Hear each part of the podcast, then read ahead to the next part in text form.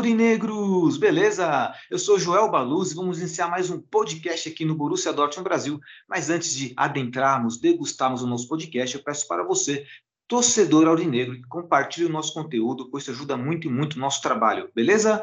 Editor, roda a vinheta!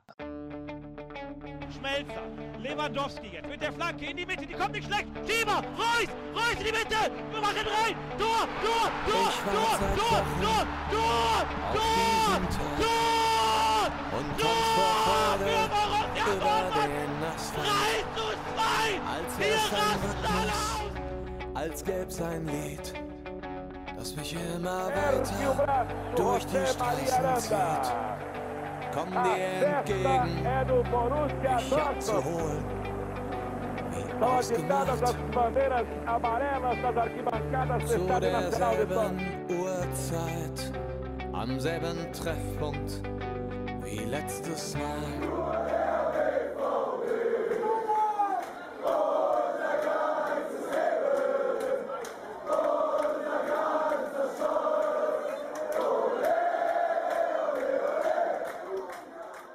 Primeiramente, um bom dia, boa tarde, boa noite para todos vocês. Hoje, no nosso retorno do nosso podcast, ficamos aí um pouco de férias, um pouco de folga aí devido a situações particulares, mas retornando hoje a nossa mesa virtual tão tradicional, mas também com um elemento novo. Temos uma novidade hoje. Mas primeiramente eu vou dar as boas-vindas, a boa noite para o nosso querido diretor, editor do Borussia Dortmund Brasil, Renan Arede. Boa noite, Rê, tudo bem com você?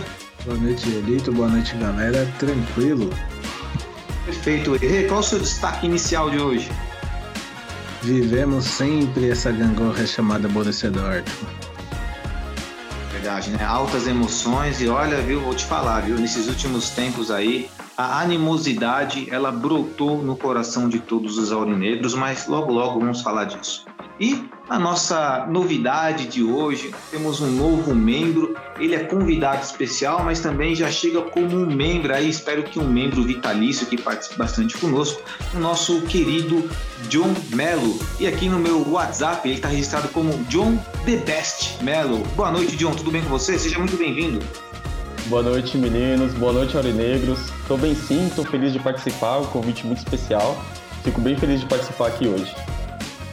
Legal, o John aí que é um torcedor assíduo nosso, sempre também presente nos encontros presenciais. E antes de saber um pouquinho aí das particularidades do John em relação ao Borussia Dortmund, eu quero saber de você, John, qual é o seu destaque inicial para o nosso podcast de hoje? Ah, eu acho que eu vou corroborar aí com essa gangorra aurinegra, né? Parece que essa temporada a gente está vivendo aí uma desesperança, aí vem uma esperança. Eu acho que resumir aí o sentimento do torcedor com essa temporada é um grande destaque, que a gente ainda tem esperança, né? E o Borussia precisa jogar de acordo. Perfeito. O John vai trabalhar a questão dos sentimentos aurinegra aí, né? Que sempre ou tá, ou tá morno, ou tá quente, ou tá frio. Eu gosto de uma temperatura só, não curto essa gangorra. Mas aproveitando aqui, John, para que os nossos ouvintes, nossos irmãos aurinegros conheçam um pouquinho você, farei uma pergunta, aquela pergunta que é sempre é, direcionada a todos os nossos novos integrantes. Como nasceu teu amor pelo Borussia Dortmund? Ah, isso é uma coisa muito legal, assim, muito engraçada. Eu sempre gostei de times que tinham uma mística, né? Não só os que ganham tudo, enfim, tinha que ter uma mística. Eu não conhecia nem futebol alemão até aquela Champions de 12 e 13. E aí eu vi um time amarelo, um time que me chamou a atenção, aí é um time que joga muito bem, que joga, que ganha, que luta e que briga. Quando chegou naquela final com o Bayern de Munique, enfim, quem, quem conhece futebol conhece quem são os bávaros. E obviamente eu tava torcendo para um time que tava ali na luta e na superação, que não tinha essa pompa toda. Não vi, infelizmente, o Borussia ganhar aquela Champions, mas eu vi uma coisa diferente brotar em mim, né? Não tinha um time na Europa, enfim, até tinha, mas estava um pouco desiludido. Na hora que eu vi aquela luta, aquele espírito, eu falei, ah, não tem jeito, eu preciso acompanhar esse time. E aí nessa brincadeira de atração são 10 anos aí junto com o Borussia Dortmund nessas temperaturas que você citou, Joel. Bacana, John. Muito legal saber a história de todos nós, como adentramos este amor pelo Borussia Dortmund. São sempre histórias bem, evidentemente, particulares, né? Mas sempre trazendo ali uma emoção, um contexto diferente. Eu nunca vi relatos de como uma pessoa se apaixonou pelo Borussia Dortmund de uma forma assim, igual. Sempre tem algo que chama a atenção. E você falou algo importante chamar a atenção. O que chamou mais atenção para você, o John? Acha que foi a torcida, o uniforme? Você falou de mística, né? Acho que mística gera laço com a torcida também, mas o que, que chamou mais atenção em você em relação ao Borussia Dortmund? Uhum. A torcida com certeza chama muita atenção, né? Qualquer pessoa que assista o Borussia, conhecendo ou não, sempre chama.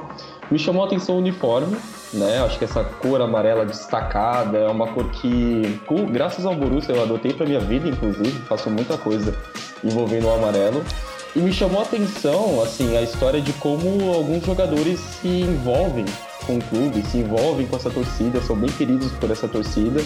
Não parece que é uma. Não, não me pareceu na época que era um clube que dispensava por dispensar, parecia que era um clube que fazia questão de ter o seu torcedor ali, e o torcedor de volta é apaixonado. Né? Vi de um outro clube que pareceu diferente, não gostei tanto, e eu tenho mais essa característica. Aí você vê um, alguns jogadores assim, com aquele trio que é o Lewandowski, o Guts e o Royce, é, jogando aquele absurdo que jogavam, enfim, muita coisa chamou a atenção, né? Mas acho que de cara a torcida, essa cor amarela que é muito chamativa na Europa, né? Não aparece tanto, e alguns jogadores destacados aí. Bacana, John. Então, só para agora encerrar um pouco essa introdução com você, me fala assim, é, como é que você conheceu nossos encontros presenciais, né, no do Borussia Dortmund Brasil, nosso fã-clube oficial, primeiro fã-clube oficial do Brasil, né, em relação ao Borussia Dortmund. Como você conheceu nossos encontros? Ah, então, foi uma coisa muito interessante, né, porque eu torcia pro Borussia, enfim, tinha esse apreço, mas não tinha, durante muito tempo, não tive conhecimento do fã-clube e tudo mais. E eu vi sendo divulgado na internet, pesquisando ali, consumindo o Borussia Dortmund, eu, eu percebi que tinha um fã-clube. E aí teve, teve a divulgação de um evento num bar, acho que ali perto da Estação São Bento, né, que a gente ia assistir, que o fã-clube ia assistir um jogo do Borussia Dortmund. Eu sinceramente não lembro bem como foi que eu entrei mesmo no grupo, assim, por exemplo, mas eu lembro de ter ido com uma pessoa que eu estava na época, né, com quem eu me relacionava, e aí a nossa presidenta, ela, enfim, acolheu muito bem a gente, trouxe a gente para perto. Acho que eu pude viver ali, assim, de uma forma um pouco mais próxima, tudo aquilo que eu já senti, né, que me, que me trouxe, me, me magnetizou pro Borussia Dortmund. E foi um encontro muito divertido. Né? Eu lembro que teve o pulo, teve a cantoria do intervalo, teve fumaça amarela e preta, assim, foi uma coisa bem mágica. Se eu tinha motivos para me atrair, naquele dia eu encontrei motivos para ficar. Né? Acho que eu gosto de pensar dessa forma. Legal, motivos para ficar. E lembro muito bem desse encontro, de fato, é um encontro que fica muito marcado na minha memória, embora no final do encontro tenha tido uns, não, né, uns, umas coisinhas ali que não foram legais, mas no todo, no total ali, aquele encontro foi muito marcante. De fato, foi um encontro histórico e de, ó, não sabia dessa sua história, hein? Ó, tanto tempo que nós nos vemos pessoalmente, sabia, muito interessante, tá? E seja muito bem-vindo no nosso podcast, viu, John? Com certeza vamos trocar bastante ideias aí em relação ao nosso amado Borussia Dortmund. Ah, obrigado. Perfeito. Bom, agora, queridos aurinegros, querido Renan, querido John Bebeste Melo, né? Vamos aí adentrar em nossa pauta aí, um resumão aurinegro. Exatamente em função do nosso podcast ter ficado aí, né? É, pausado, né, devido, mais uma vez repetindo, as nossas particularidades. Então, nesse meio tempo, aconteceu muitas coisas diante disso que vocês falaram sobre a gangorra. Só que nessa gangorra, o Borussia Dortmund caiu aí, né, das cordas aí praticamente. Então, é, vou trazer aqui como um resumão, a lembrança, três momentos que eu acho que, na minha opinião, e aí vamos trabalhar essa ideia, que foram, por enquanto, estão sendo decisivos na temporada. O primeiro, a eliminação contra o Chelsea na UEFA Champions League. O segundo momento, o jogo decisivo contra o Bayern de Munique pela Bundesliga. E o terceiro momento que muitos ignoraram, talvez por estarem chateados em relação à Bundesliga, mas que foi a eliminação na Pokal contra o RB Leipzig. E aí eu fiz uma pergunta no nosso grupo do WhatsApp, fiz uma enquete pela qual estava dizendo ali qual o que foi mais desastroso diante desses três momentos aí. Se foi a eliminação para o Chelsea, se foi a eliminação na Pokal para o RB ou se foi a derrota na Bundesliga para o Bayern de Munique. Eu vou jogar essa pergunta no colo de vocês, primeiramente passando né, para o Renan aí elucidar a sua opinião e também comentários pertinentes. Manda ver, Olha, para mim eu acho que foi a derrota pelo Bayern de Munique. É, em quesitos de peso, assim, se a gente for parar para pensar, o Chelsea foi um jogo ruim, mas tava jogando fora de casa. A gente sabe que o Dortmund fora de casa não é lá essas coisas. Apesar de ter o placar a seu favor, não, a gente sabia que era um jogo difícil, né? O Chelsea no jogo no Signal já mostrou que apesar de estar em formação é um time que os nomes são fortes, né? Então, talvez eu acho que essa era a mais esperada. Contra o Leipzig foi da Pokal, né? Foi um jogo mais ou menos que eu coloco aí no nesse top 3 é o segundo.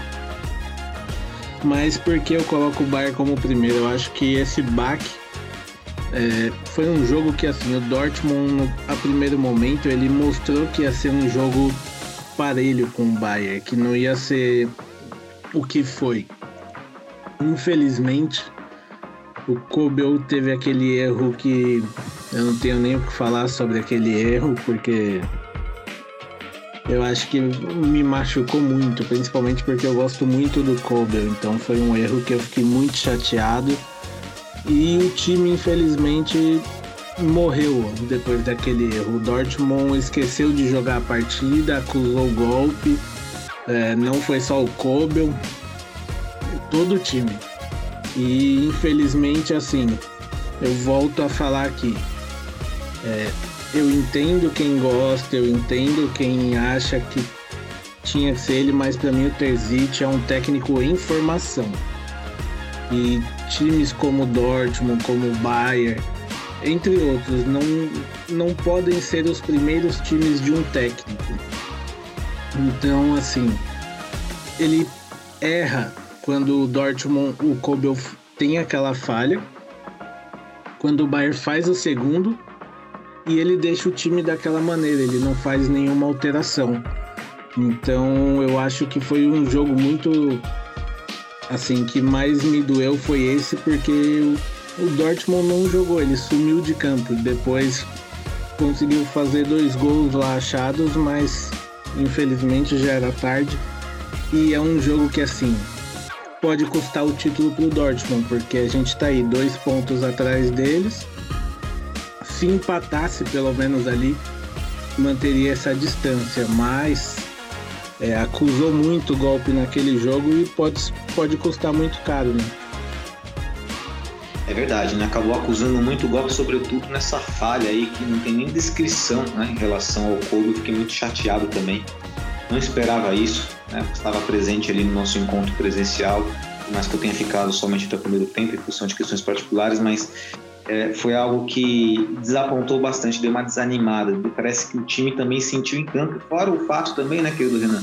Estavam jogando fora de casa, não tinha aquela muralha amarela para empurrar o time ainda mais, embora tivesse conseguido visitantes. Mas de é, fato foi bem decepcionante. Foi, foi, eu acho que, assim, pelo menos para mim, foi o mais decepcionante dos três, porque, assim, a gente começou bem o jogo. Não é que o Bayern pressionou o Dortmund desde o primeiro minuto de jogo. Não, pelo contrário. O primeiro lance perigoso da partida foi nosso. Aí, a partir daquele lance ali, o Dortmund acabou, né? Acabou, é verdade. Só não acabou mais ainda porque não temos chance na tabela, como você bem colocou aí, depende do tropeço, evidentemente, do Bayern. Agora eu vou passar essa bola para o nosso querido John aí. John, diante desta pergunta aí, qual o momento que você achou que foi mais desastroso? Porque assim, eu trouxe a definição desastroso, mas pode ser também colocar como desapontamento, enfim, dá para colocar inúmeros adjetivos aí que vão trazer um sentimento que sentimentos antagônicos, porque como vocês colocaram no destaque inicial, essa gangorra, poxa, uma hora estamos bem, aí depois vem esse choque de realidade, não sei nem se é choque de realidade, mas foi um fato que ocorreu, o Borussia Dortmund em três momentos decisivos acabou decepcionando. O que você acha que foi mais determinante aí, o, John?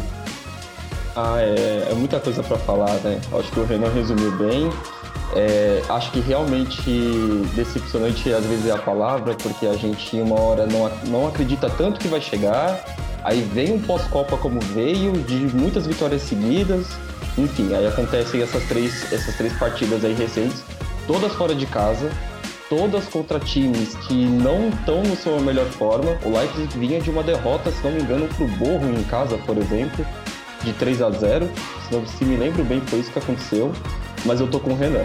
Eu acho que a derrota para o Bayern de Munique ela representa muito mais uma, um sentimento de, de estamos perdendo uma coisa importante, né? uma coisa que a gente precisa correr atrás, uma coisa que precisa estar no nosso horizonte porque ah, o Chelsea não está bem, o Chelsea gastou coisa de 600, 700 milhões de libras aí em contratações, mas é jogo de Champions, é um jogo difícil, é um jogo contra uma equipe que recentemente vem, vem desempenhando, né? Não à toa teve as conquistas que teve recentes aí. Mas é um jogo, de novo, fora de casa, que o Borussia também não entrou com a mentalidade que podia entrar. Poderia ter sim saído até vencedor do jogo no Stamford Bridge. Não aconteceu. Também acho que tem um nível de desapontamento.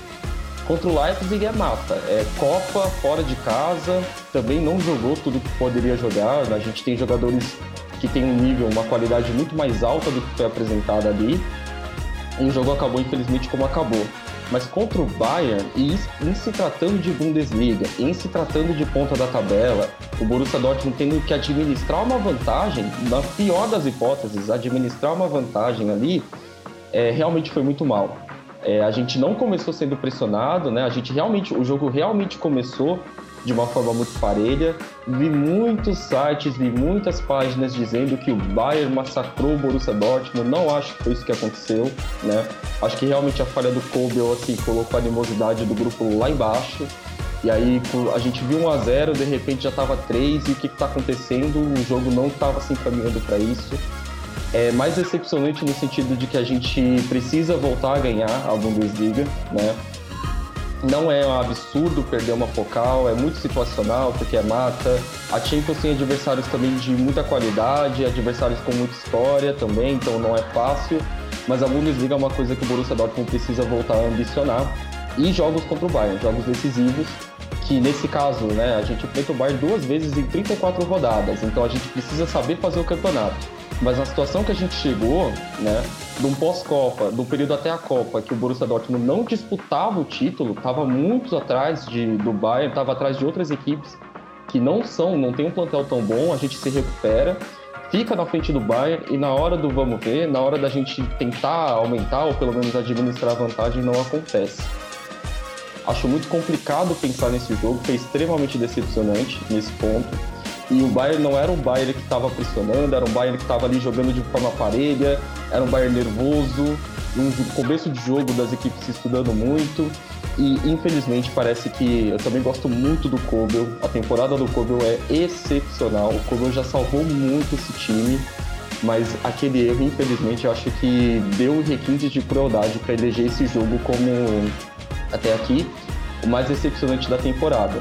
Eu só faço uma menção honrosa porque eu acho que o River Derby também deveria ter acabado de uma maneira diferente do que foi, né? Era para ser mais uma vitória, era para a gente não ter essa diferença de dois pontos, era para estar tá ali, assim, mesma pontuação. Acho que ali a gente deveria ter ligado o alerta. Não é normal, por mais que seja derby, que a gente não ganhe de um time que tem tantas dificuldades para fazer o que quer que seja dentro de campo. O time deles não é um time nem de longe, assim, que disputa não cair, assim, com, com chances de não cair, a gente deveria ter se imposto, com certeza. Mas o jogo contra o Bayern foi, uma, foi um baque, só não é mais baque porque realmente estamos só dois pontos atrás. Nossa tabela até o final do campeonato é mais difícil que a deles. E assim, tenho fé, tenho esperança que esse Bayern vai continuar aí demonstrando mais instabilidade para que a gente volte a ganhar a Bundesliga. E enfim, esse jogo contra o Bayern acho que foi realmente o pior. Só é interessante. Dois... Pode falar, pode mandar. Só dois adendos aí que eu queria deixar aqui. Nesse jogo desastroso contra o Bayern é, e na, na eliminação contra o Leipzig, eu consigo assim enxergar um pontinho que me agradou que é o Malen. É, a gente sempre reclamou muito dele, mas principalmente no jogo contra o Bayern, foi o cara que mais deu sangue, que entrou ali, conseguiu inclusive fazer o gol, o primeiro gol contra o Bayern, né? Então eu gostei do, do Malen nessas, atua nessas péssimas atuações coletivas. Para mim ele se destacou como um ponto positivo. E outro ponto que assim, é, eu vejo que é uma história que se repete temporada após temporada no, no Dortmund, que é, é o Jude. Nosso querido Bellingham vem fazendo assim 2023 para ele não tá sendo bom, ele não tá tá fazendo algum jogo ou outro ele faz bem, porém ainda tem muitos jogos dele que ele deixa a desejar perto do que ele já apresentou. Só que aí eu entro numa dúvida.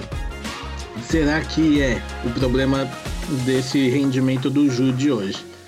É o mesmo problema de Sancho e Haaland, quando a gente sabia que eles iam sair, ficava todo aquele burburinho de vai para onde vai e caiu o rendimento dos dois. Agora a história se repete com o Jude.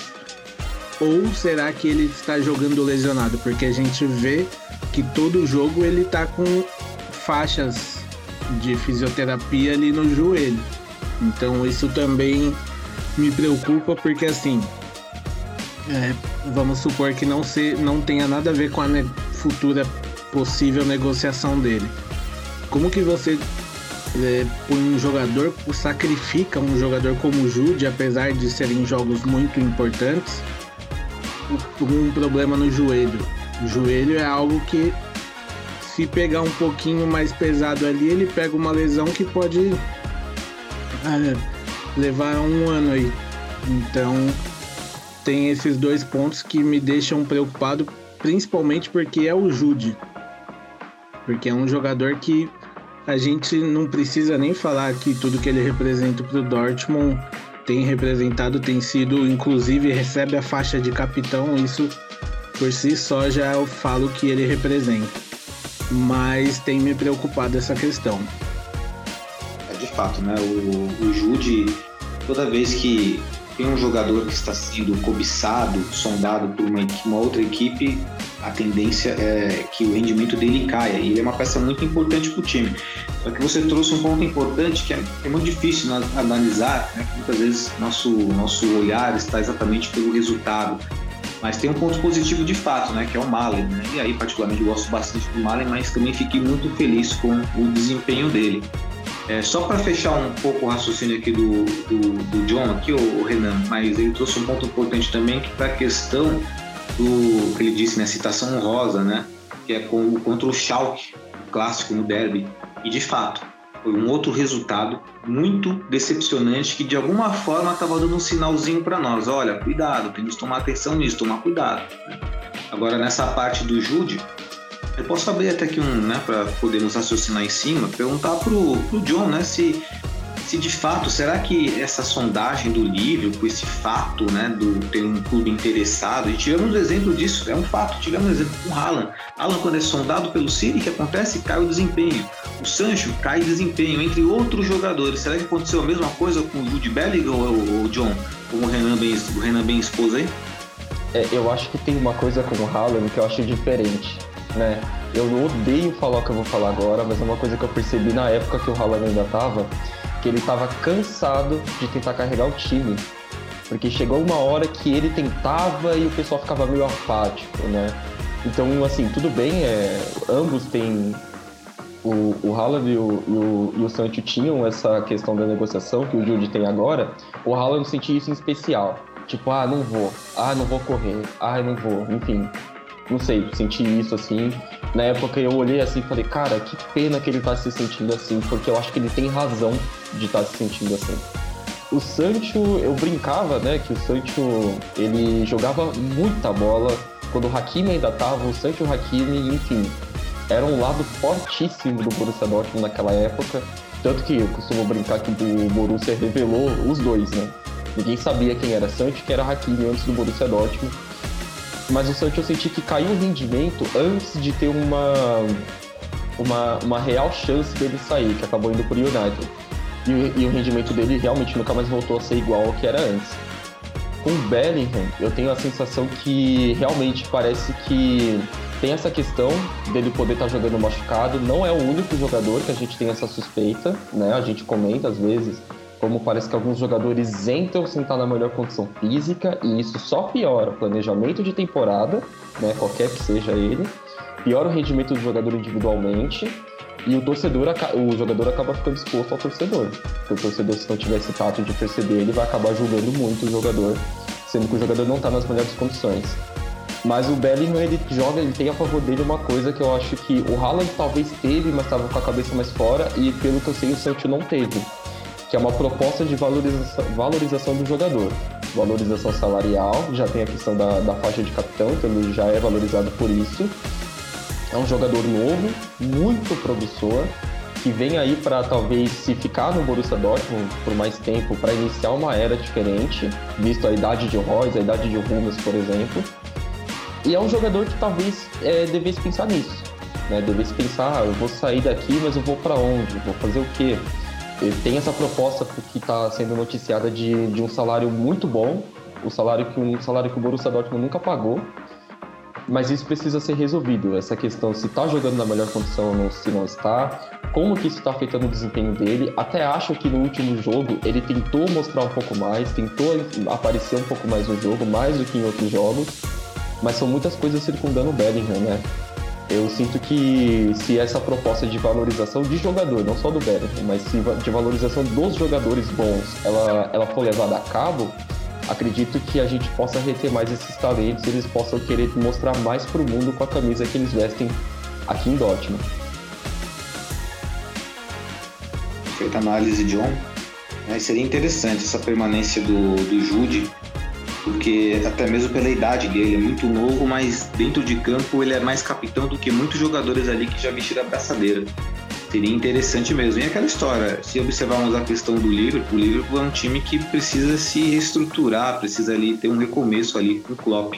O Liverpool está muito instável, saída do Mané, o, chegou o Gápico lá, chegou outros jogadores que ainda estão se adaptando, então ele faria parte dessa reconstrução. A questão é, será que ele se daria bem lá? Sancho não se deu bem na Inglaterra, né, por questões particulares. O Haaland se, se deu bem, né, então é sempre bem subjetivo. É, mais algum comentário em cima do Júlio, Renan? É, só rapidinho aqui, é uma notícia que eu acabei de ver aqui, inclusive. É, o li algumas, algumas fontes que são confiáveis dizem que o Liverpool já desistiu da corrida pelo Jude, né? Porque o valor que o Dortmund atualmente, e toda a mídia diz que o Dortmund colocou nele como preço, é de 135 milhões de euros mais bônus, que totalizaria aí 155 milhões de euros. E com isso o Liverpool teria desistido da, de tentar a negociação, né?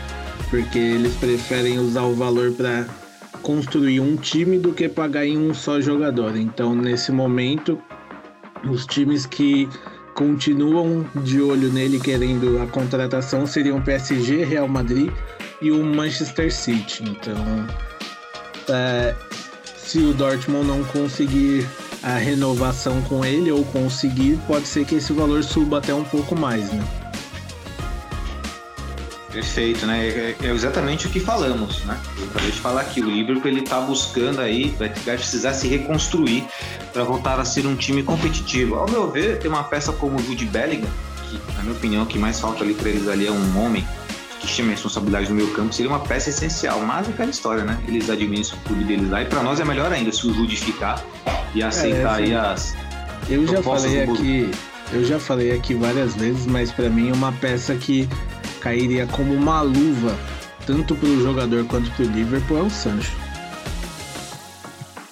É uma opinião interessante. E lembrando que o Bellingham é o 10 da seleção inglesa, hein? Verdade, é o 10 é da seleção inglesa, né? Inclusive. Aproveitando o ensejo. Hum. É, vocês dariam a camisa 10 que, é, que era do Hazard, né? Eu não sei por que mais era. Pro Brandt ou pra ele? Pra ele. Ah, pro Bellingham.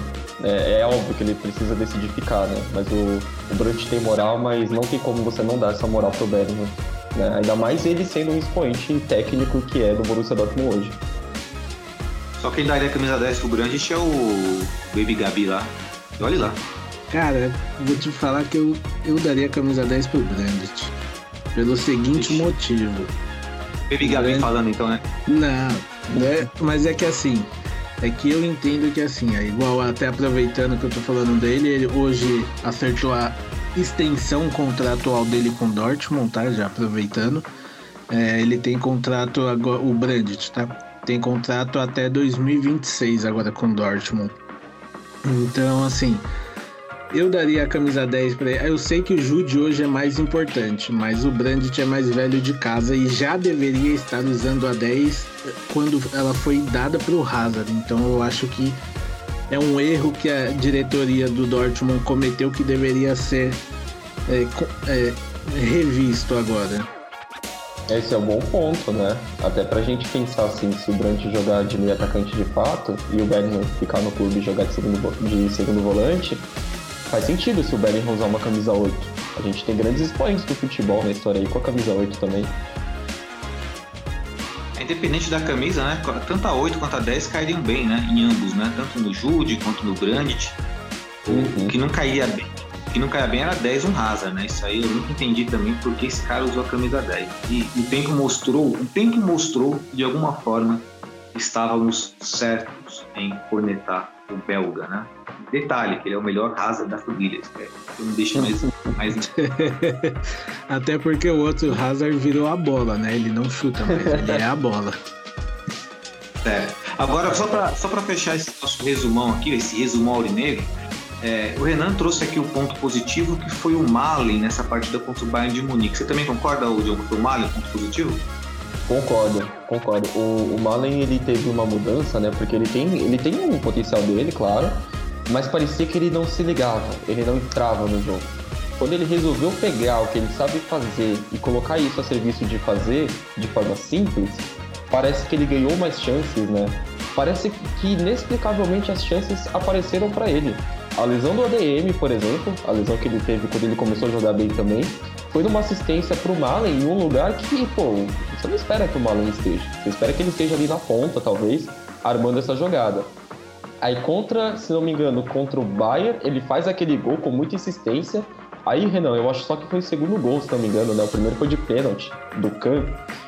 É, e aí, contra o Union Berlin, ele também estava lá, também estava lá para conferir. Parece que ele entendeu, assim, tirou um pouco a pressão das costas dele no sentido de ser uma promessa e fazer o que o, o time precisa que ele faça, né? Que é aparecer para fazer essas jogadas, para puxar a marcação, para ficar mais esperto. Realmente está mostrando aí um, um, uma subida de cresci um crescimento, né? uma subida de produção e aí fico muito satisfeito se a diretoria, eu vi aí relatos, talvez que a diretoria poderia vender o Malen no, no final da temporada. E eu acho que não está merecendo essa, esse tratamento. Acho que ele merece mais tempo, ainda mais se continuar mostrando essa, essa vontade toda. E agora para fechar de fato, né, é, trazendo já como escolhemos esse jogo como talvez o que mais desapontou, o que trouxe aí, que levou mais a nossa animosidade, nossos sentimentos, é, a peça do time, do, do, do, elenco no todo, contando até o Tercite como treinador, que mais decepcionou nesta partida? Um, um, um, elemento só, uma pessoa. Renan.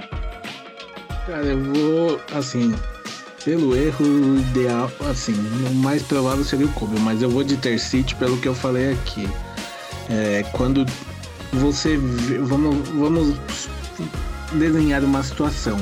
Você tá vindo é, é, uma briga e tá um amigo seu ali no, e seu amigo tá apanhando, você vai tentar ajudar ele. Para mim não foi o que o Tercite fez. Ele ficou olhando apanhar lá, tava lá na lona e o Tercite fingindo que não tá vendo.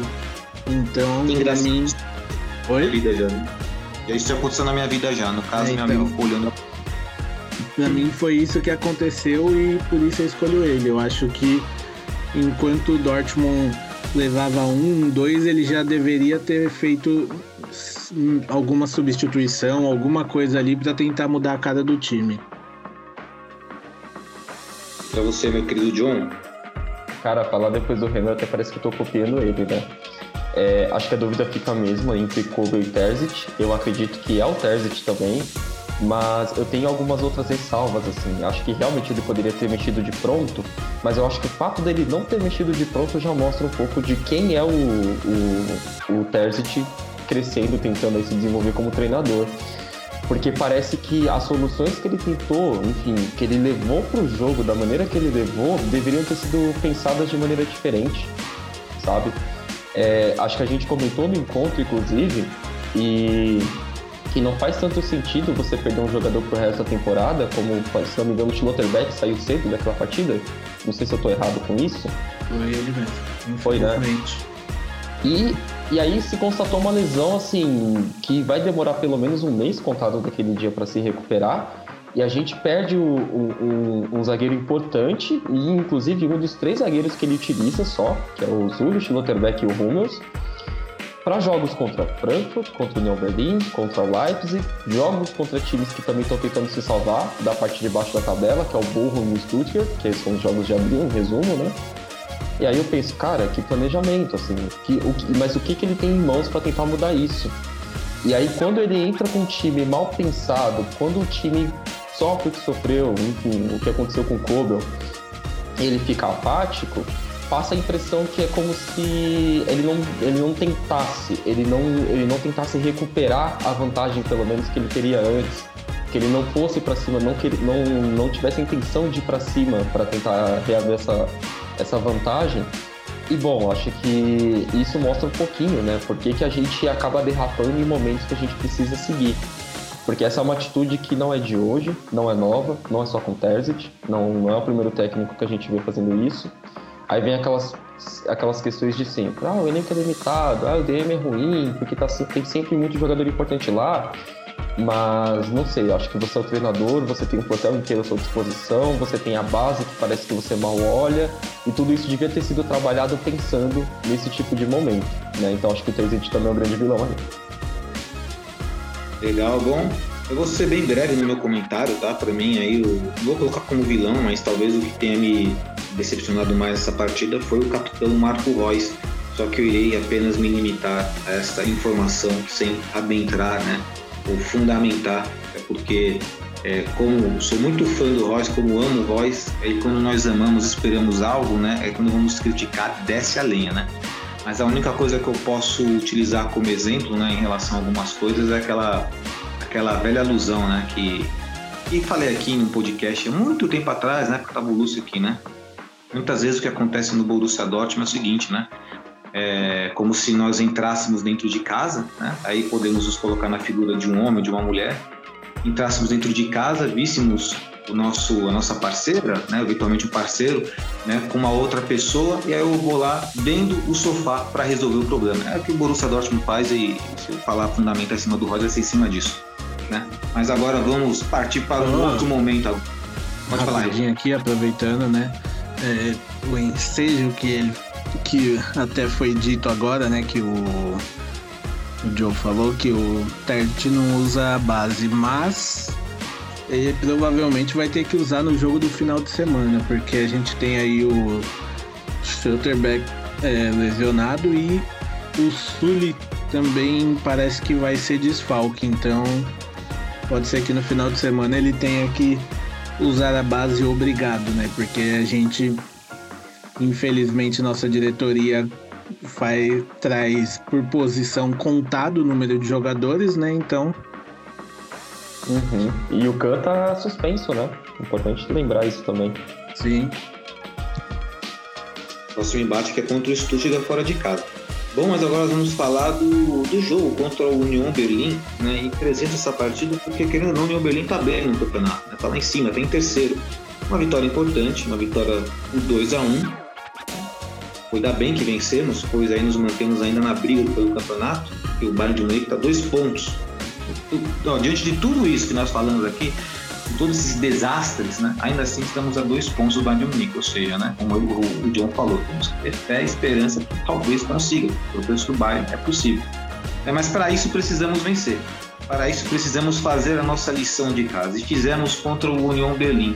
Então eu quero um destaque aí positivo e outro negativo aí em relação a essa partida aí, Renan e John, só para nós encerrarmos essa pauta da Bundesliga aí, que ainda, né, ainda estamos na briga. Manda ver aí, Renan. Olha, meu destaque positivo vai para a volta do Mukoko, né, que estava lesionado e voltou aí. É, voltou marcando gol, graças a Deus, né? Porque quando o Mukoko tá fora, a gente tem que aguentar Modeste como reserva imediato do Haller, né? Então eu destaco essa volta do Mukoko aí, já deixando dele, inclusive, numa jogada totalmente em que ele foi oportunista e leu bem a jogada né, do, do gol dele. E como negativo, eu vou colocar assim: é um time que faz 1 a 0 e não consegue matar o jogo. Três pontos são importantes, mas o Dortmund continua com isso. A gente fez 1 a 0 e não conseguiu liquidar de vez o Union Berlin e correu o risco de perder dois pontos no empate ali, porque tomou um gol bobo para variar, né? Pô, agora passar essa, essa, essa bola nos peitos do nosso querido John. Manda ver, John. Você passa no peito, eu toco no Malen. Eu vou dar essa moral pro Malen. Acho que realmente merece ser destacado. O Mococo também, no sentido, eu concordo também, porque, bom, o jogo da altura que ele entrou, a, a janela de oportunidade que o Mococo viu foi excelente. Não foi um passe de um jogador do Borussia Dortmund, foi um passe de um jogador que eu esqueci o nome, do Lyon, que não entrou bem na partida e o Mococo soube, soube aproveitar. Mas acho que o Malen mostrou a vontade que ele precisa mostrar. Vou, assim, repetir o que eu acabei de falar também e fez o primeiro gol, né? Tava ali para completar a assistência do Guerreiro Importante lembrar que o Guerreiro é o líder de assistências da Bundesliga, né? Pra gente que às vezes fica com o pé atrás com ele. Mas o meu destaque é o Malen. Acho que ele mostrou essa vontade, ter que continuar mostrando, pra gente continuar forte lá na frente. E para ele fazer uma coisa que o Haller às vezes não tá lá para fazer, porque dentro da pequena área eu espero que o Haller esteja, né? Então é uma é mais um ponto positivo para ele.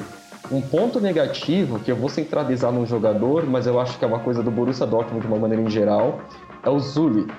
O gol do Haberer, o Haberer sobe contra o Zuli, que não faz questão de sair do chão para disputar a bola, tabela com o Becker e o Haberer sozinho para tocar no canto do, do, do Kobel. Essa coisa de, de bola na, na, contra a defesa do Dortmund e os jogadores só cercarem, só colocarem o corpo e não disputarem a bola, nem para desequilibrar, nem para dificultar um toque de cabeça, faz com que a gente leve alguns sufocos que não precise levar.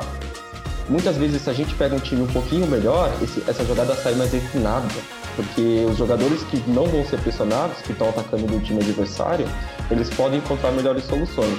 Acho que a gente viu também muito disso contra o Leipzig. Eles tinham a bola e o Kovel foi operou milagres no, no, no, primeiro terço do primeiro tempo, né? Então eu vou dar esse destaque negativo, que o gol do Haber, eu acho que o Sully podia ter feito mais do que ele fez, e um toque para o resto da defesa do Borussia Dortmund, que cerca, cerca, cerca e não pressiona de fato. É verdade, né? sempre aquele fica esperando, não dá o bote, não é agressivo, e aí isso acaba dando oportunidade para quê? Para um jogo, o time adversário, ou, acho, ou arriscar um chute na intermediária, ou tentar um passe em profundidade. Também não gosto dessa postura defensiva, e acredito que isso passa muito em conta daquilo que o Tercite trabalha com o time nos treinamentos. Acredito mais uma vez, responsabilidade do nosso treinador. E hoje, né, de alguma forma, querendo ou não, questionamos bastante as suas decisões.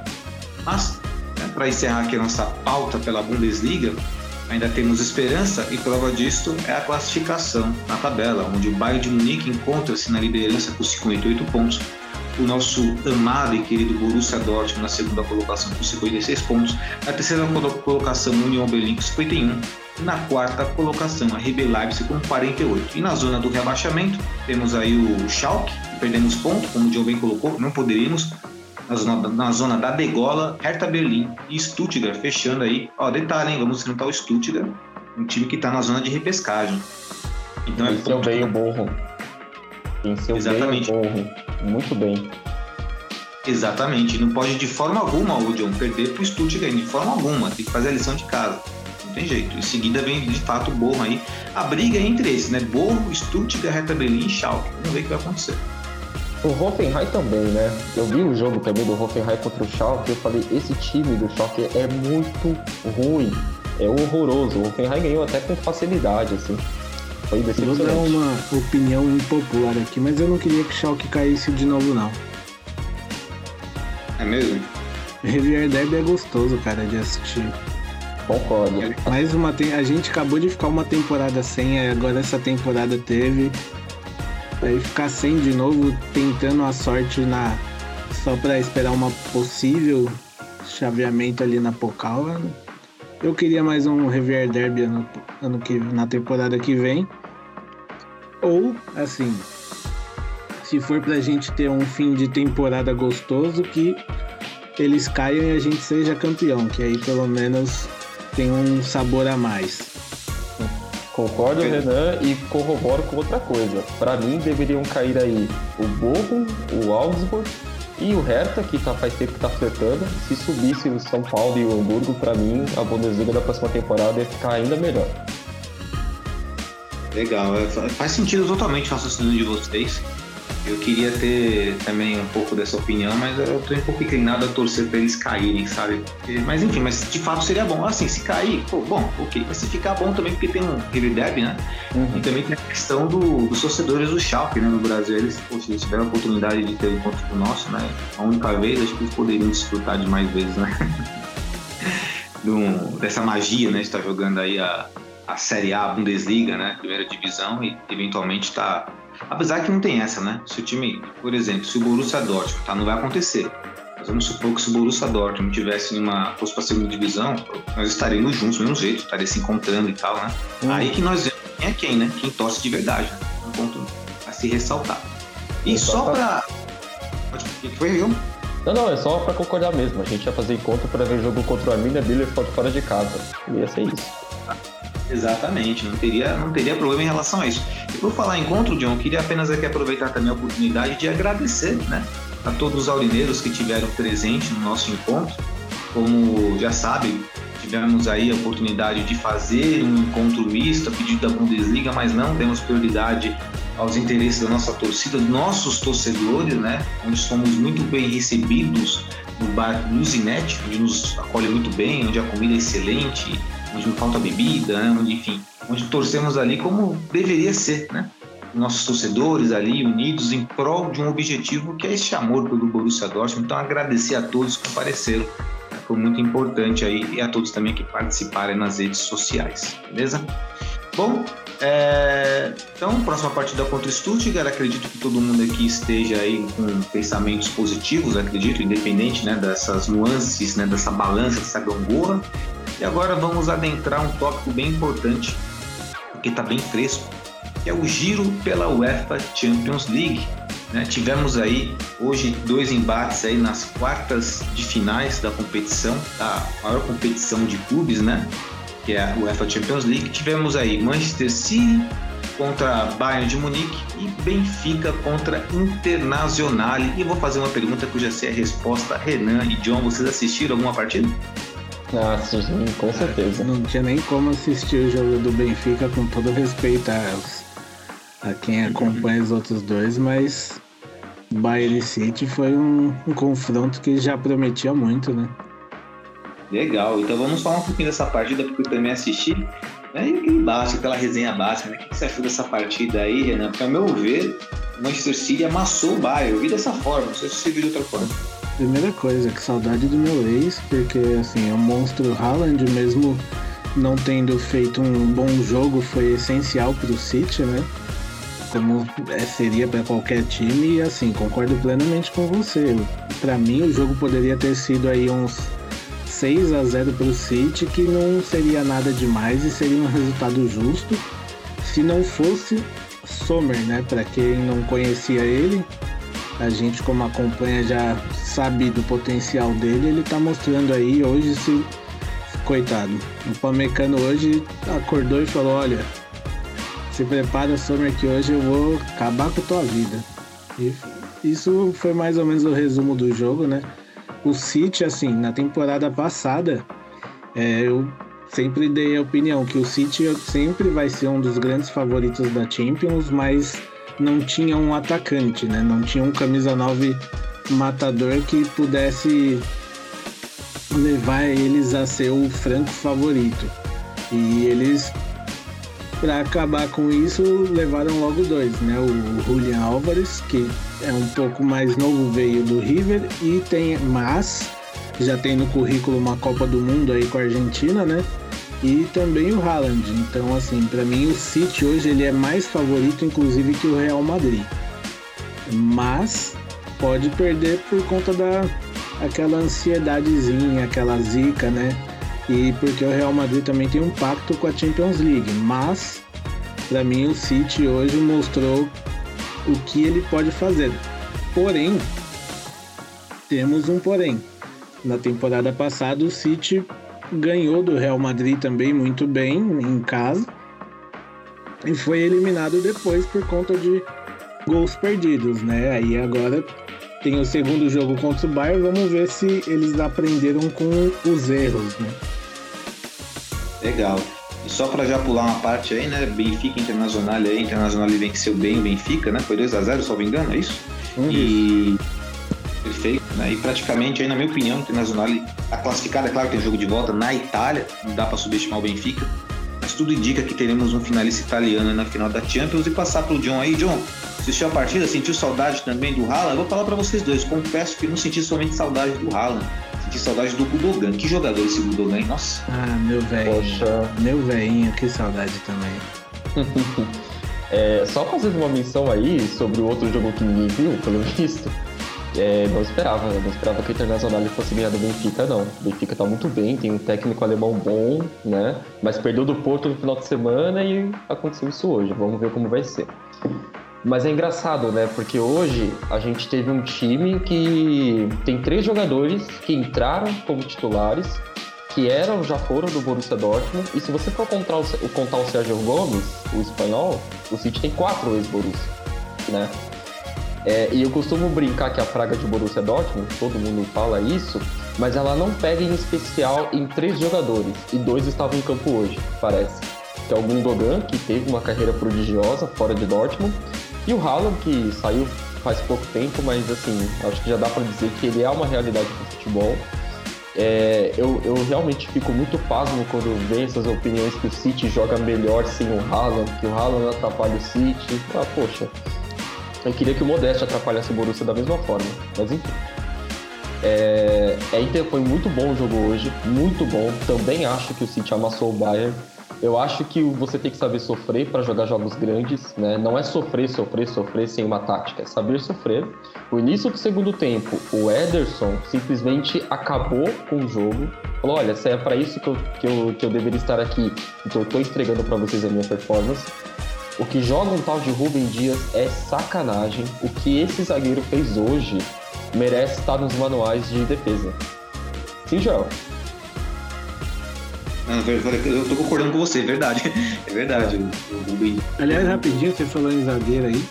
Será que a água de, de Manchester é diferente da de Dortmund? Porque aquele rapaz que colocaram no lugar do, do, do Akanji não parece o mesmo, não.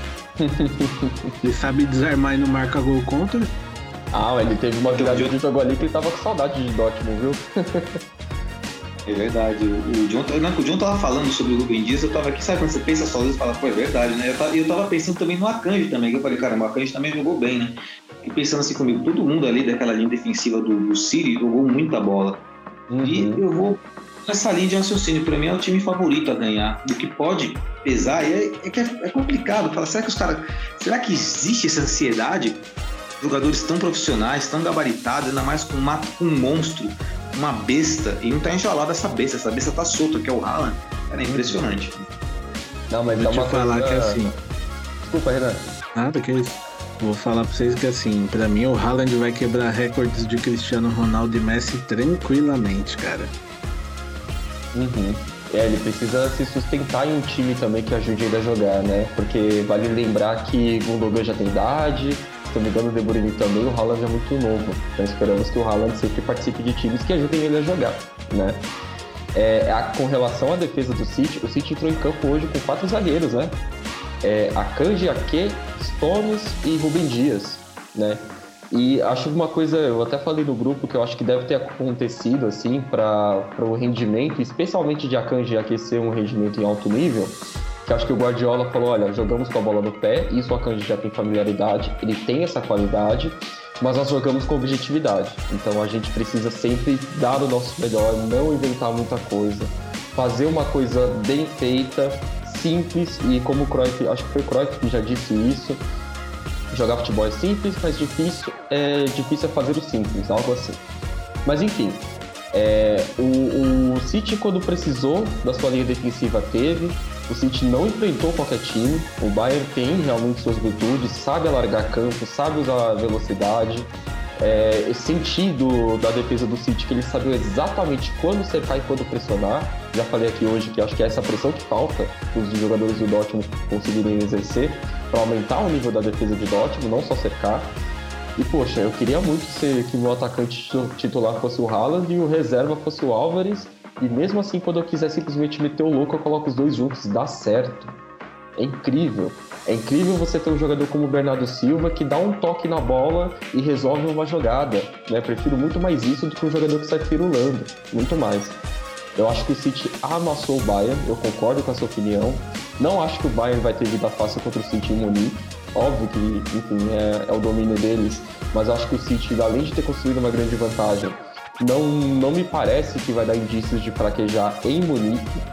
Sobre a pressão de ganhar um, um primeiro título da Champions pelo clube, eu acho que é uma coisa que, se os jogadores têm medo, isso precisa ser superado. Eles precisam olhar para as carreiras deles e perceber quem eles são.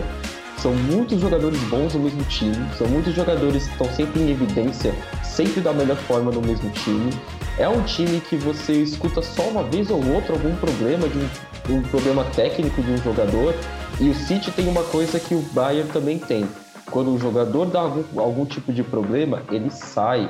O Gabriel Jesus é um bom jogador, é um jogador, era um jogador útil, útil para o City, mas o City pensou, olha, preciso de uma coisa a mais, que eu acho que o Gabriel não pode me dar. O Gabriel seguiu seu caminho, trouxe o Haaland.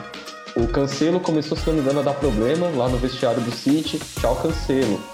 É, e aí acho que é uma mentalidade interessante de você ter. Eu, só para finalizar esse assunto City, eu acho que o Guardiola, especialmente naquele, naquela eliminatória contra o Lyon, parece que o Guardiola às vezes faz força para saber se ele tem estrela, porque às vezes ele faz umas coisas inexplicáveis que faz com que o City não, não ganhe a almejada orelhuda que ele sempre quer e sempre quis. Mas eu não acho que é possível você ter um time como esse, mesmo você sendo Guardiola, se ele estiver certo, e não levar a sério nessa competição. Não acho que o Real Madrid vai conseguir enfrentar esse City. O Real Madrid perdeu um Villarreal que é limitadíssimo, por exemplo. E acho que, enfim, é a vez do City. É a vez do City. Para mim, a final é City e Napoli.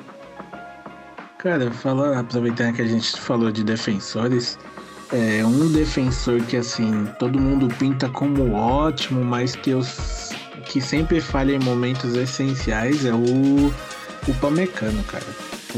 Eu não consigo ver ele com, com toda essa polpa que pintam, só porque ele vai bem em alguns jogos, mas assim, em jogos importantes, desde o Leipzig, ele dá uma. Parece que ele desliga. Aquela final da Pokal, o que o Haaland e o Sancho fizeram com ele, ele tem pesadelo até hoje. Acho que por isso que hoje ele jogou mal de novo. Ele viu o Haaland, falou de novo. Caso de cadeia. Ele...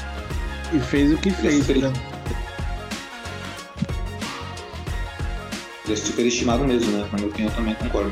Uhum. Mas o Bayern, ele não, não é que ele não dá sorte. Pra mim, assim, você mirar tantas vezes no lugar e errar é porque você não tá sabendo mirar. O Bayern vai atrás de defensores que jogam para frente, porque o estilo do jogo de jogo deles é esse. Eles trazem o Kimmich, que era lateral, vira volante. Eles trazem o Davis, que a maior virtude defensiva dele é ser rápido, e é uma grande virtude de fato, porque ele é combativo também. E o Pamecano realmente, ele deixa muito a desejar. E aí eu só vou trazer esse ponto porque eu acho que é uma coisa que merece ser destacada, apesar de ser do rival. O, o, o que o Delite joga de bola é inexplicável. Ele faz muito bem a função defensiva, ele é forte, ele combate pelo alto, ele combate embaixo, ele não é lento para um defensor e se apresenta bem na frente. Este, este jogador, eles acertaram, mas a defesa do Bayern, de uma forma geral, é pavorosa. É, eu sou suspeito de falar dele, eu gosto bastante dele. O e, bom, agora, ele, agora ele tá se recuperando, né? Porque ele fez a péssima escolha de sair do Ajax e ir para Juventus. Uhum.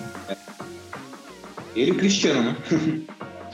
em péssimas escolhas. Isso porque, assim, entendo que entra a questão de, de dinheiro, mas na época que ele estava no auge, que inclusive o Barcelona queria ele para contratar ele e o De Jong para jogarem juntos, que eles eram parceiros, né?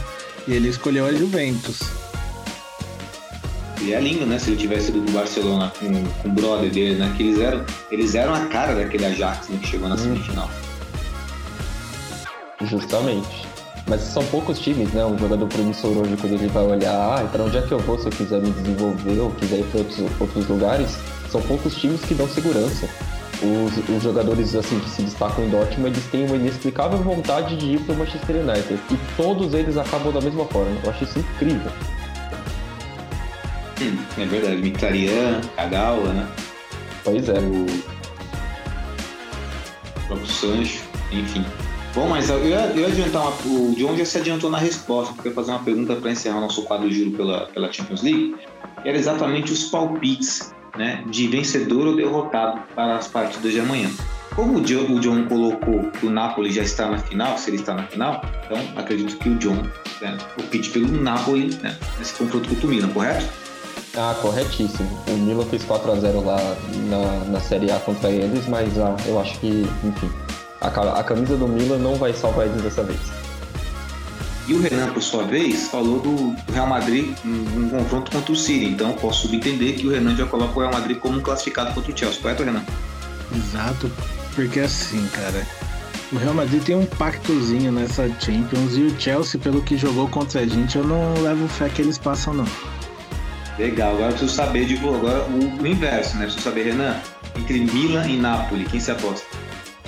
Ah, eu vou de Napoli também, cara. Eu acho que hoje o Napoli tá muito mais embalado que o Milan. É verdade. Esse Napoli é muito interessante. Uhum. Né? Tem um cara lá que joga muito, aquele cara lá, o da Georgia. Georgiano, será? Exatamente. Isso, beleza. Boa, John. E John, e pra você, Chelsea e Real Madrid? Acho que é Real Madrid também, né?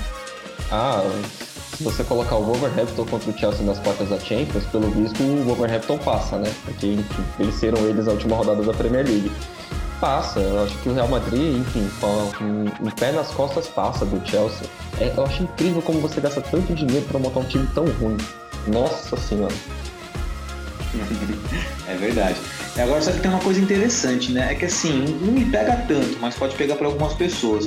Porque se a Inter classifica e o Milan classificasse, nós teríamos aí um clássico de Milão, né? Seria o bicho a pegar fogo. Mas esse Napoli é tão legal de jogar, né? Que eu fico curioso para ver esse Napoli no final. Ah, com certeza. É, acho que é o derby della Madonnina, né? Algo assim que, que é o derby de Milan e Inter. Mas pelo bem do futebol, que acho que Milan e Inter não têm apresentado, é Napoli e Real Madrid. E acho que o Napoli, ou perdão, o Napoli e o Real Madrid não vão jogar, né? Não estão no, no cruzamento. Mas acho que o Napoli tem poder para machucar qualquer defesa da Europa. O Napoli tem um poder muito grande, né? O Bratskelia e o Osimhen são dois jogadores de muita qualidade, para não falar em outros, né? Porque esses chamam mais atenção. Mas o Napoli, de uma forma em geral, e renasceu bem. O Spalletti estava quase sendo crucificado né, lá em Nápoles ressurgiu das cinzas, assim. Aliás, assim, é, aproveitando que tá tudo, a gente tá falando do Napoli, pode ser que assim, o Napoli seja campeão, cara, porque na Argentina o pessoal tá falando que depois que o Maradona se foi, os times que ele amava conseguiram é, dar uma alegria para ele nos céus, né? Que a Argentina foi campeã e olha o Napoli aí. Seria maluco, hein? É, que o John falou, né? Se acontecer, acontecer, isso vai ser uma grande mística, né? É velho. Vai, vai, vai, ter muita história, né, para contarmos aí. Eu não duvido, não. Eu, sinceramente, não, não duvido, não duvido da capacidade do Napoli poder estar tá vencendo essa Champions League, mas aí, seria um, um torcida, né? Aí, Joelito, a gente vai o, a gente não pode falar que o Lúcio errou totalmente, que ele tinha falado que a Roma ia ser campeã. Se o Napoli for, ele só errou o time, mas o país ele acertou. Ah, mas ele errou tanta coisa comparado. Não, muito isso foi implícito, né? Que Roma e Napoli, eles, eles geralmente representam pessoas muito diferentes entre si, né? É, é, é que o nosso querido Lúcio, né, se tomasse a dose certa dos remédios dele, ele talvez ele traria aí uma coisa mais, né? Mais gente da, da realidade, né? Como ele andou exagerando, ele falou a Roma do Mourinho, né? Quem sabe um dia, né? Bom, então é isso aí, né? Fechando o nosso quadro aí do nosso giro pela Champions League aí. Vamos ver, teremos jogos interessantes amanhã. Real Madrid e Chelsea.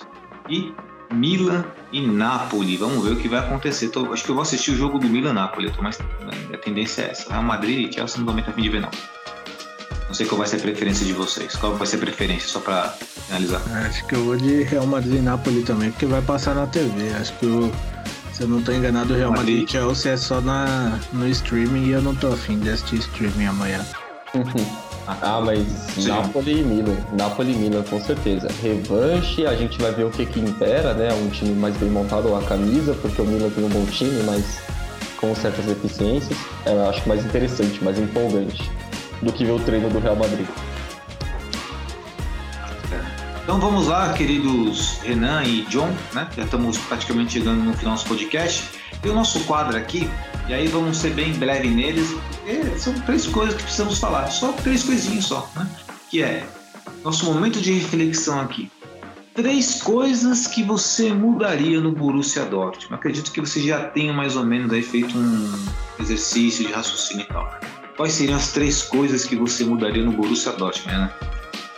Olha, a primeira é a diretoria inteira, segunda é o DM e por último seria assim, de longe, mandar o o Terzic embora e trazer um técnico. Mudou essas três coisas, eu tava feliz. O Renan foi, né? Você, John?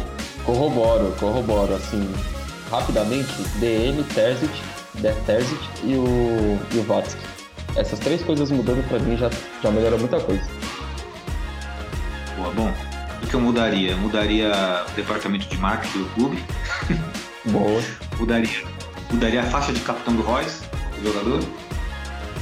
E mudaria, e aí talvez passe pela questão escolha do técnico, a postura do Borussia Dortmund em jogos grandes, em jogos grandiosos. Uma postura, contra o Chelsea, uma postura medrosa, contra o Bayern de Munique, uma, uma postura, sabe, tava ali pau a pau, mas depois toma o gol, desanima e fica passivo. Eu mudaria essas três coisas.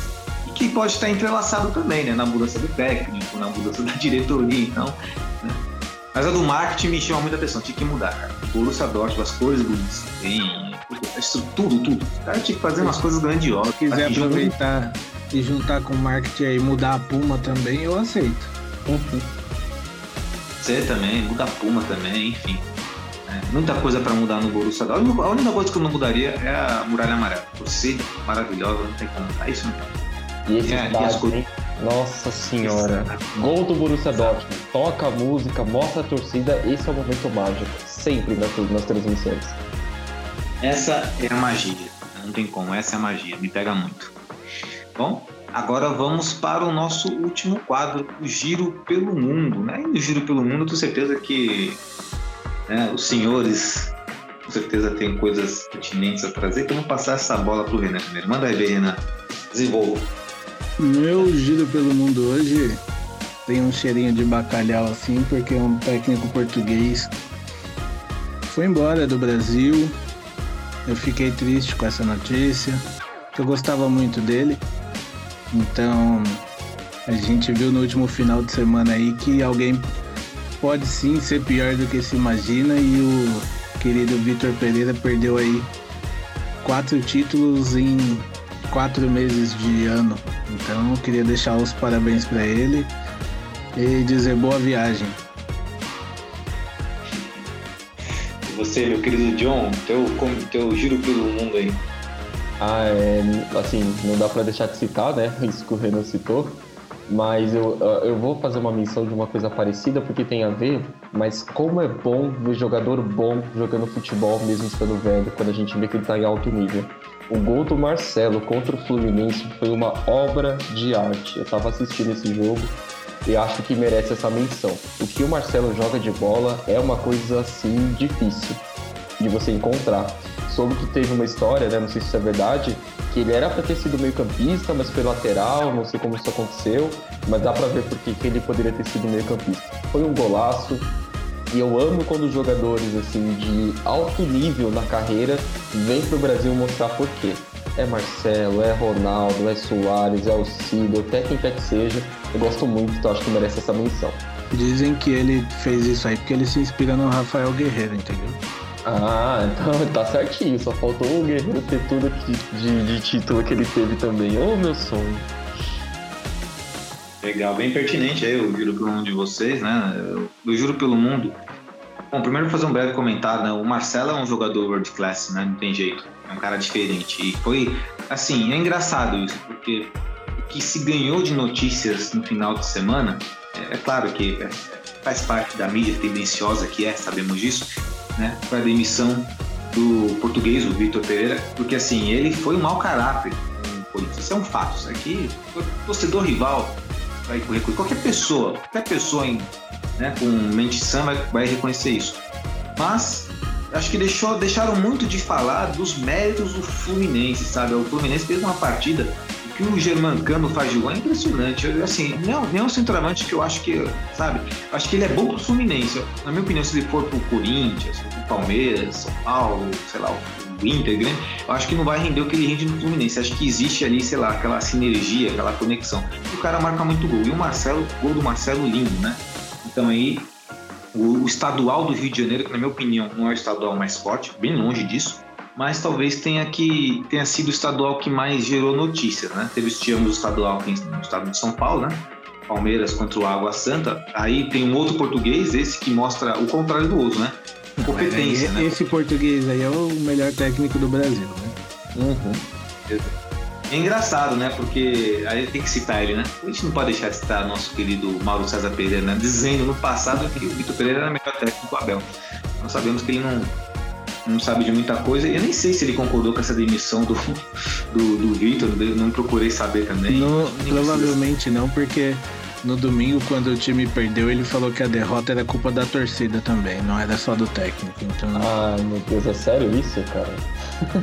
de verdade, É, a eu vi- matéria dele foi essa. Jesus Cristo.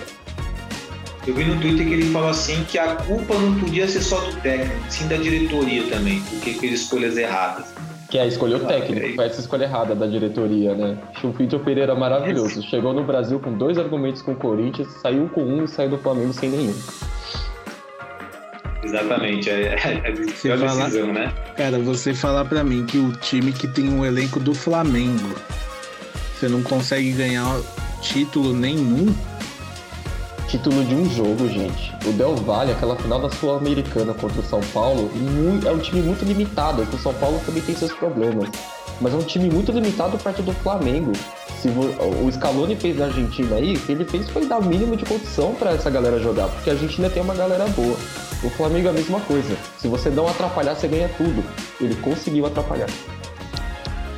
É, mas o Flamengo entra numa questão que assim, é opinião, né? Porque, é claro, é impossível não falar que o elenco do Flamengo, o time do Flamengo não tem ótimas peças, tem ótimas peças. Só que, na minha opinião, é muito medalhão, sabe? É muito cacique ali, né? Pra pouco índio, é, na minha opinião. Acredito tem muito cara ali que quer ser titular, quer mandar na. Sabe, tem as panelas ali. É difícil administrar um elenco desse, não é coisa fácil. E aí, né? Talvez o Lorival conseguia ter esse método de administrar. Mas aí nós já encontramos, por exemplo, um Arrascaeta que já tem problema físico, nós temos um Vidal que já também, né, já está em fim de carreira, né, o Ribeiro também. mas é também, que é assim, também-. É, vou falar por experiência própria, tá? É, esse ano você tá vendo tanto de gol que Guedes e Yuri marcam, né? E na temporada passada ele deu uma coletiva falando que os dois não podiam jogar junto. Aí agora o Ah. cara também não coloca Pedro e Gabigol juntos, ou colocava um ou colocava o outro. Então. É, de assim, fato, é o cara tipo. Ele atrapalha, na verdade ele atrapalha, né? Ele acaba atrapalhando quando ele, ele tem essa limitação, né? Essa, essa visão. Porque é óbvio que o Gabriel, Gabriel Barbosa e o Pedro têm que jogar juntos. É um fato. Uhum. Pode não gostar do comportamento do Gabriel, pode falar um monte de coisa, mas o cara joga bola. Ah, é, eu não gosto do Gabriel, assim, mas tem que reconhecer. O que ele fez, o que ele é no Flamengo, assim, é outro jogador que não pode ser do Flamengo. Não pode ser do clube que ele tá, no caso. Se sair, não sei. Tem, que se, tem que se reconhecer, não tem jeito. Uhum. Eu, eu brinco que o Dorival, ele, enfim, motivou a galera do Flamengo a jogar e deu certo. Se você colocar o Terzic lá no lugar do, do Vitor Pereira, o Flamengo, enfim, volta aos trilhos, né? Eu tenho essa impressão com o Terzic. Ele motiva muito e não faz muito mais do que isso. Mas no Flamengo isso é isso já é o necessário para vencer. Agora em outros lugares não sei. Perfeito. Bom, então, Acredito que seja isso, né, meus queridos amigos Renan e John? Nosso giro pelo mundo. O giro pelo mundo ele pode abranger sempre aí, né? Pode ir pro, pro mundo do automobilismo, do MMA, a gente faz de tudo aqui, né? Mas hoje focamos um pouquinho mais no cenário nacional, que é, é bem gostoso falar. No nosso próximo podcast vamos trazer pautas da Libertadores também, que tá, né? Que tá ocorrendo, aconteceu aí também. Tivemos aí, por exemplo, o tropeço do Palmeiras, do River Plate, do próprio Atlético Mineiro, do próprio Flamengo, né? Então, times aí que são favoritos para a competição caíram. Corinthians que venceu. A gente muito ganhou bem. do time do Klopp, rapaz. Me respeita. Ah, ligado do Liverpool, tá, tá pensando. É, então temos muitas coisas a falar aí também em relação ao futebol sul-americano, que é muito agradável o futebol sul-americano. Acho que o futebol brasileiro, o campeonato brasileiro, acho bacana, né? acho legal, muito bom competitivo. É claro, vamos falar de nivelado por baixo, por cima, cada um tem sua opinião. E a Libertadores sempre aquela magia. Mas vamos aí adentrar as nossas considerações finais, nos despedindo desse maravilhoso podcast aqui, parabenizando todos os integrantes na mesa e passar a bola para o nosso querido Renan para a sua consideração final. Agradecer a todo mundo que acompanha a gente, dá moral pra gente nas redes sociais. É, uma boa uma boa vinda do Joe aí, que seja o primeiro de muitos podcasts. Muito bom ter mais uma pessoa aqui para compartilhar com a gente, debater. E vamos embora. Acompanhe nosso Twitter, porque o Hello Mosca tá querendo deixar a gente sem engajamento nenhum. Então quem tiver vai lá dar uma moral. Que a gente agradece. Boa, Rê. E agora passar a palavra para o nosso querido novo integrante aurinegro, queridíssimo John Mello. Manda ver, John. Ah, gente, é uma satisfação muito grande. Gosto muito de falar de futebol e, obviamente, gosto muito de falar de Borussia Dortmund. É, vou aproveitar aqui o espaço para falar que a gente aí tá querendo ver se vai rolar esse encontro contra o Frankfurt também lá no Luzinet. Então, se você estiver ouvindo, tá em São Paulo, comente, né? Vamos lá, vamos torcer que a gente está sempre querendo se reunir. É... E é isso. Agradeço o espaço, agradeço muito e só queria lembrar, porque isso não pode passar batido.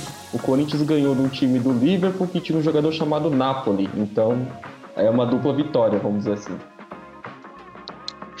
Verdade, né? Isso, dessa informação eu não sabia. Então, Gonzalo reforça aí. Gonzalo Napoli? Ele mesmo. Sei lá quem é, provavelmente não é bom, mas é, é importante ressaltar. Verdade. Então, bom, minhas considerações finais aqui. Primeiramente, agradecer a todos vocês que nos ouviram até esse presente momento. Agradecer mais uma vez dando as boas-vindas aí ao nosso querido John, né? Espero que fique muito tempo conosco no podcast para que possamos sempre falar de futebol. Agradecer ao nosso querido tradicional editor, diretor Renan Arede também sempre com suas opiniões pertinentes, conhecimentos aí muito pertinentes. E no próximo vai ter kickoff do Renan, não esqueça, hein? Você não escapou do kickoff não. Agradecendo sempre do Renan. E agradecendo também a toda a equipe do Borussia Dortmund Brasil e também nossos torcedores e reforçando aí o convite do que o John falou aí, né? Vamos tentar marcar esse encontro contra o Frankfurt e fazer acontecer, né? Um Luzinete, né? um estabelecimento que nos recebe com tanto carinho e é muito agradável, beleza? Então é isso, queridos irmãos aurinegros. Desejo uma boa noite para todos, um bom dia, uma boa tarde, dependente do horário que você estiver ouvindo esse podcast. Um grande abraço e valeu!